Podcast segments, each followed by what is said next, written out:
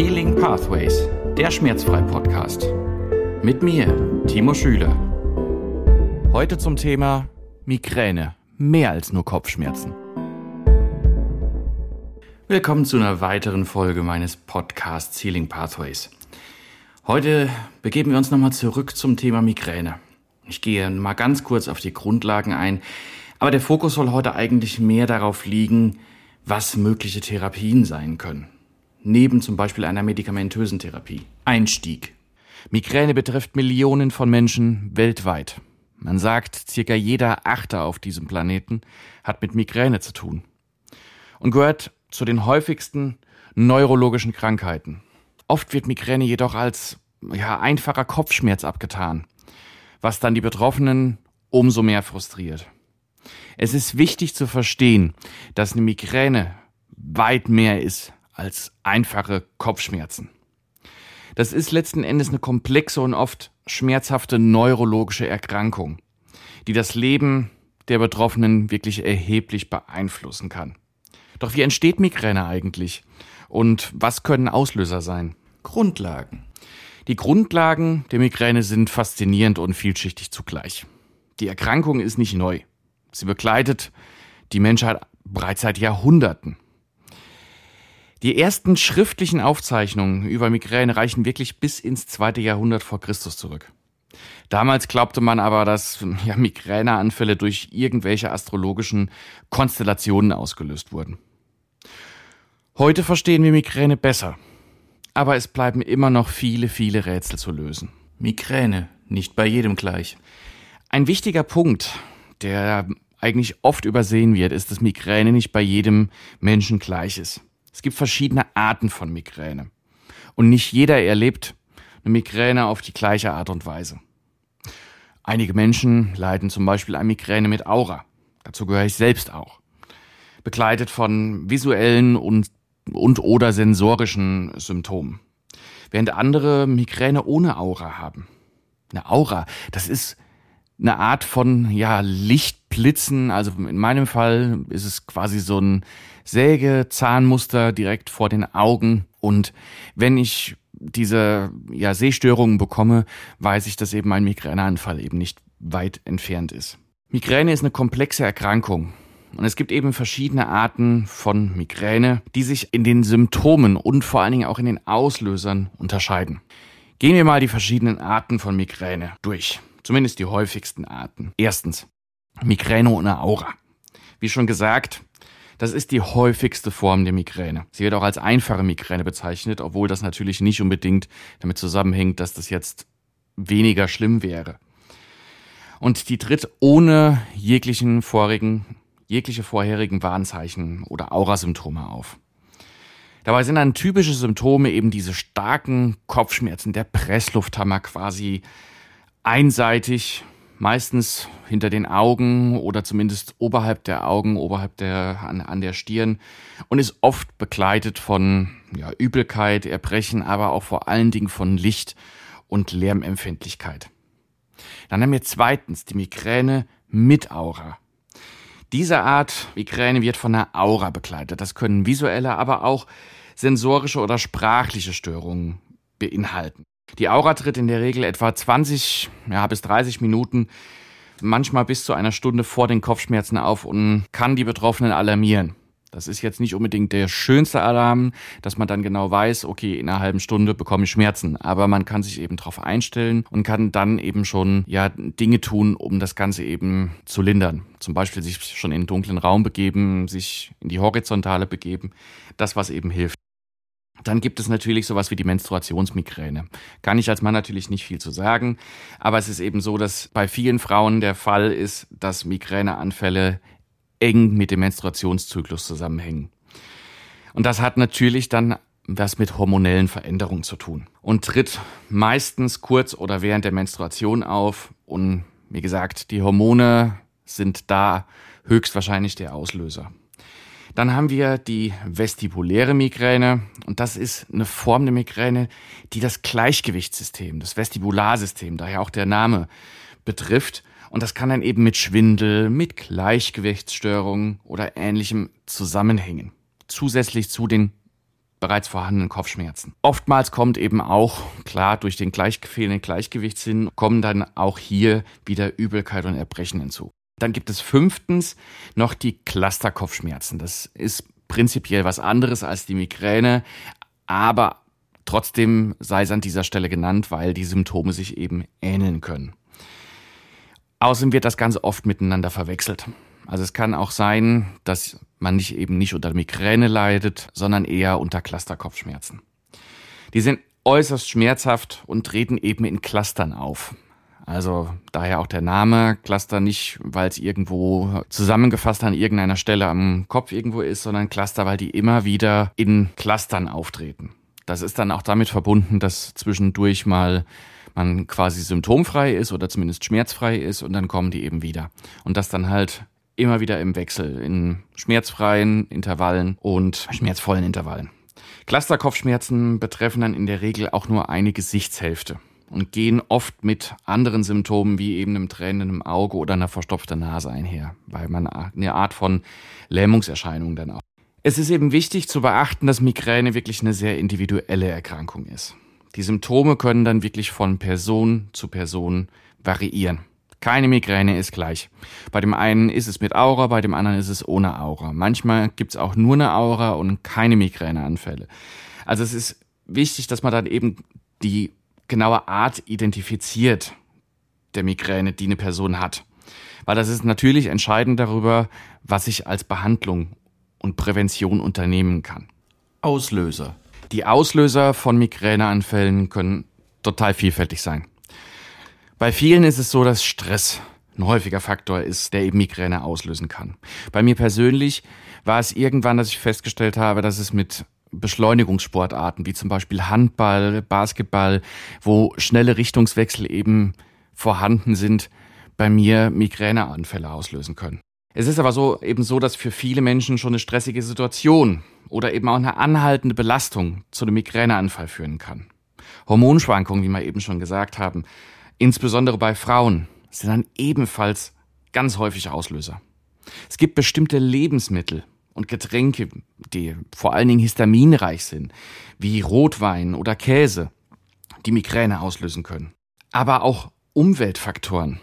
Manchmal kann es sogar so etwas sein wie, wie helles Licht oder einfach nur lauter Lärm der eine Migräne auslösen kann.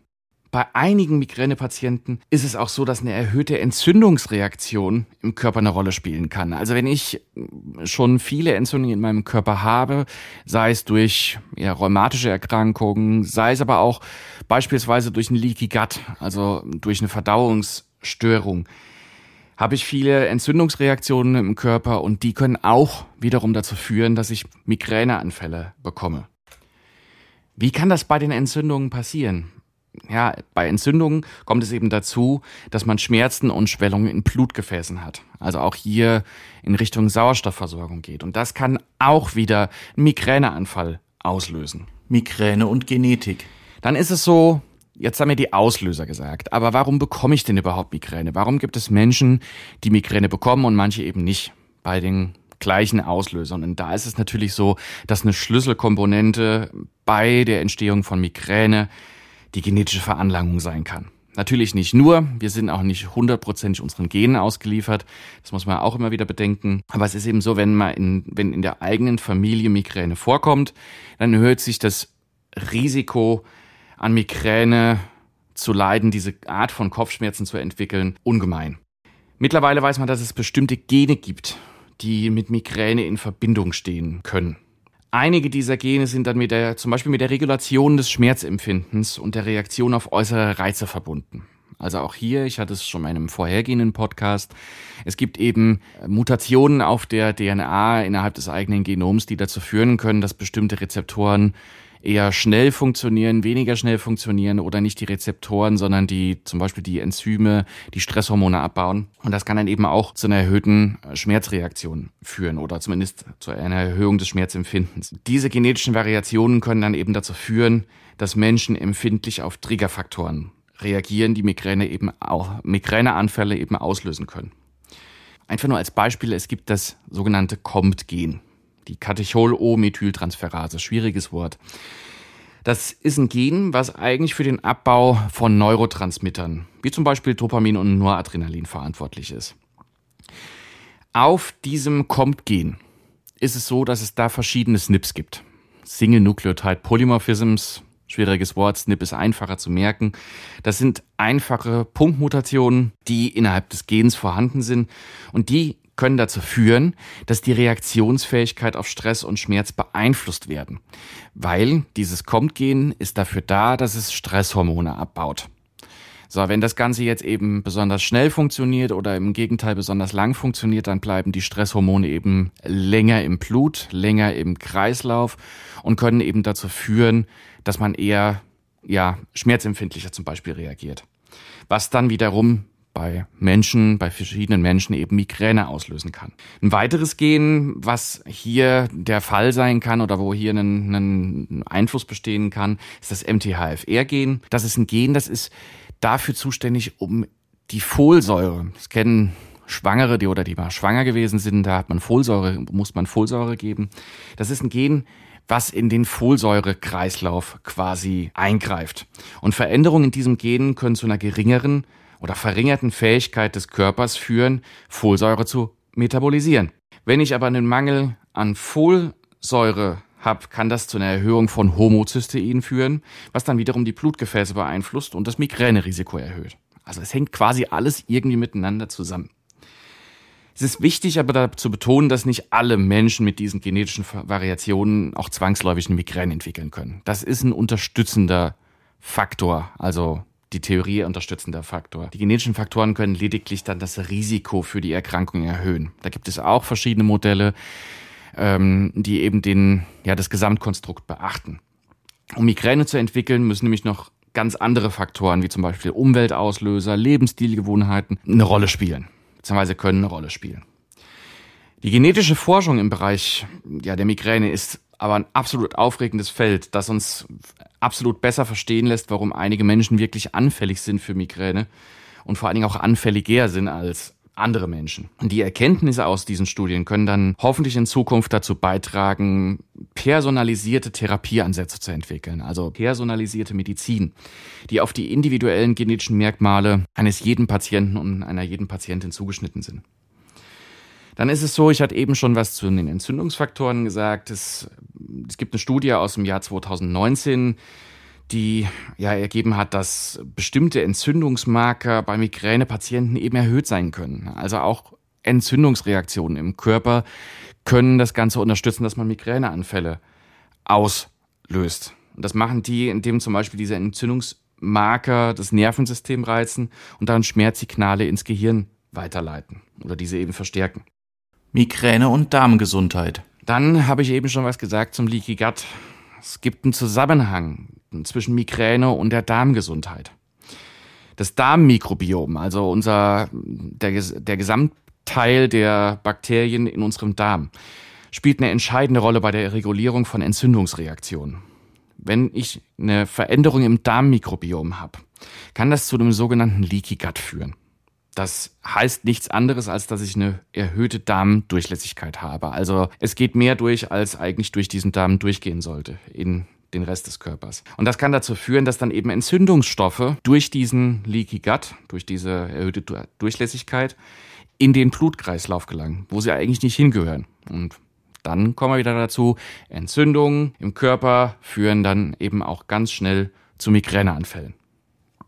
Also, Migräne ist eben wirklich absolut komplex. Das ist, wie gesagt, mehr als ein bisschen Kopfschmerz. Ähm, und da spielen viele genetische Faktoren eine Rolle. Studien haben eben gezeigt, dass, dass Migräne in einigen Familien eben gehäuft auftreten kann, was wirklich auf eine genetische Veranlagung hinweist. Da haben viele, viele Forschende ganz viel Arbeit in den letzten Jahren geleistet, um wirklich die genetischen Grundlagen von Migräne besser zu verstehen und dann eben in Richtung personalisierter Medizin zu gehen. Insgesamt ist die Entstehung von Migräne absolut komplex. Das ist, besteht aus Neurologie oder neurologischen, hormonellen, lebensstilbezogenen, Umwelt- und genetischen Faktoren. Und für jeden Migränepatienten kann dann die Kombination dieser Auslöser komplett unterschiedlich sein. Die, die Identifizierung und das Verständnis dieser Auslöser kann dann jedoch dazu beitragen, Migräne eben besser zu managen und vorzubeugen. Auch wenn ich keine Aura zum Beispiel habe. Bisherige Therapien. Bisherige Therapien für Migränepatienten konzentrieren sich in der Regel auf schmerzlindernde Medikamente. Doch die, das ist die herkömmliche, der oder der herkömmliche Ansatz, der hat oft Nachteile. Zum Beispiel unerwünschte Nebenwirkungen. Schmerzmittel können zwar die Schmerzen lindern, haben aber oftmals die großen Nebenwirkungen. Und natürlich das Risiko von Medikamentenabhängigkeit. Wenn ich häufiger Migräne habe, werfe ich mir wahrscheinlich häufiger auch vielleicht mal Schmerzmittel ein. Dadurch sinkt aber auch meine, ähm, ja, mein Schmerzlevel insgesamt und ich brauche, ich habe irgendwann einen Gewöhnungseffekt an diese Schmerzmittel und muss dann halt auch immer höhere Dosen haben. Außerdem ist es so, es gibt mittlerweile auch auf Migräne spezialisierte Medikamente, zum Beispiel die sogenannten Triptane. Triptane sind hochspezifisch auf Migräne entwickelt worden. Die kann auch bei vielen helfen, sind aber meistens vor allen Dingen dann der Fall, wenn die Migräne so stark ist, dass man wirklich nichts anderes mehr machen kann. Für die meisten anderen ist es eben so, dass die Nebenwirkungen von Triptanen viel zu groß sind. Also es ist, ähm, abgesehen davon, dass es auch schwierig ist, man bekommt Triptane zwar auch in der Apotheke im, ja, im freien Verkauf, dann aber meistens in sehr geringen Dosen. Und wenn ich jetzt akut Migräne entwickelt habe, kann ich jetzt nicht vielleicht mal gerade zum Arzt gehen und mir ähm, die Triptane verschreiben lassen. Bis dahin ist der Migräneanfall lang längstens am Laufen. Vielen hilft es, aber oftmals ist es eben nicht, für mich persönlich auch nicht. Mir haben die relativ wenig geholfen, aber es gibt natürlich auch Fälle, wo das wirklich ganz gut helfen kann. Migräne ganzheitlich betrachtet. Als Alternative dazu gibt es sowas wie eine ganzheitliche Therapie oder ein ganzheitlicher Ansatz. Hier liegt dann nämlich der Fokus auf einer ziemlich breiten Palette von Ansätzen zur Schmerzlinderung und vor, vor allen Dingen auch zur Verbesserung der Lebensqualität. Das ist dann zum einen die akute Schmerzlinderung. Das kann durch vieles passieren, zum Beispiel sowas wie Osteopressur, dass bestimmte Muskelgruppen eben entspannt werden und auch die äh, ja anschließend daran eben auch die Möglichkeit ja durch durch Dehnübungen durch gezielte ähm, Entspannung von Muskulatur die Beweglichkeit zu erhöhen und eben auch den Muskeltonus herunterzusetzen und dadurch eben auch weniger verspannt zu sein. Gezielt kann man damit gegen helfen, wenn es vor allen Dingen durch ja, Verspannungen und Stress zum Beispiel auch ausgelöst wird, die dann eben oftmals wirklich zur Migräne führen, aber auch bei Migräne auftreten können. Migräne und Schmerztraumata. Eine weitere Möglichkeit ist dann eben, dass man auch an Migräneanfälle durch die Bearbeitung von traumatischen Erfahrungen rangehen kann. Zum Beispiel mittels EMDR. Dazu werde ich noch einen separaten Podcast machen, was EMDR ist und wie das Ganze helfen kann. Aber letzten Endes oder ganz schnell zusammengefasst ist es so, dass das eine Methode ist, die kommt aus der Traumatherapie und die Methode kann dazu beitragen, eben alte Wunden zu heilen und eine psychische Belastung zu verringern. Oftmals ist es so, auch da kann ich aus eigener Erfahrung sprechen, mit Migräne, wenn, bei mir ist es im Kindheitsalter aufgetreten. Natürlich gibt es da Situationen, an die man sich besonders erinnert, wo man mit einem Migräneanfall, ja, oder sich Migräneanfall entwickelt hat. Und das hat natürlich was Traumatisches und das macht das nicht unbedingt besser, wenn ein Migräneanfall sich gerade ankündigt. Die Reduktion dann eben von diesen emotionalen Belastungen durch zum Beispiel EMDR kann sich dann positiv wirklich auf Schmerzsymptome auswirken. Migräne und Entspannungstechniken. Dann als nächster Punkt ist es so sowas wie Entspannungstechniken. Kann extrem viel helfen. Da gibt es sowas wie zum Beispiel autogenes Training oder die progressive Muskelentspannung oder auch die Hartmouth-Technik. Das ist allgemein gesagt auch Atemtechniken. Und die können dann wirklich eine Rolle bei der Prävention und Linderung von Migränesymptomen spielen. Auch da kann ich aus eigener Erfahrung sagen, wenn sich bei mir mittlerweile ein Migräneanfall ankündigt, setze ich bestimmte Atemtechniken ein, konzentriere mich auf den Atem, konzentriere mich auf äh, die Atmung, die durch meinen Körper geht. Und damit kann ich relativ schnell mein Stresslevel nach unten fahren und damit auch den Migräneanfall ziemlich gut lindern.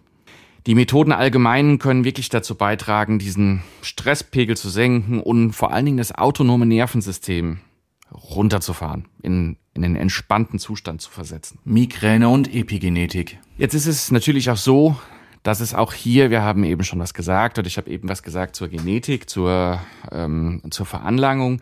Da kann man natürlich auch dran gehen.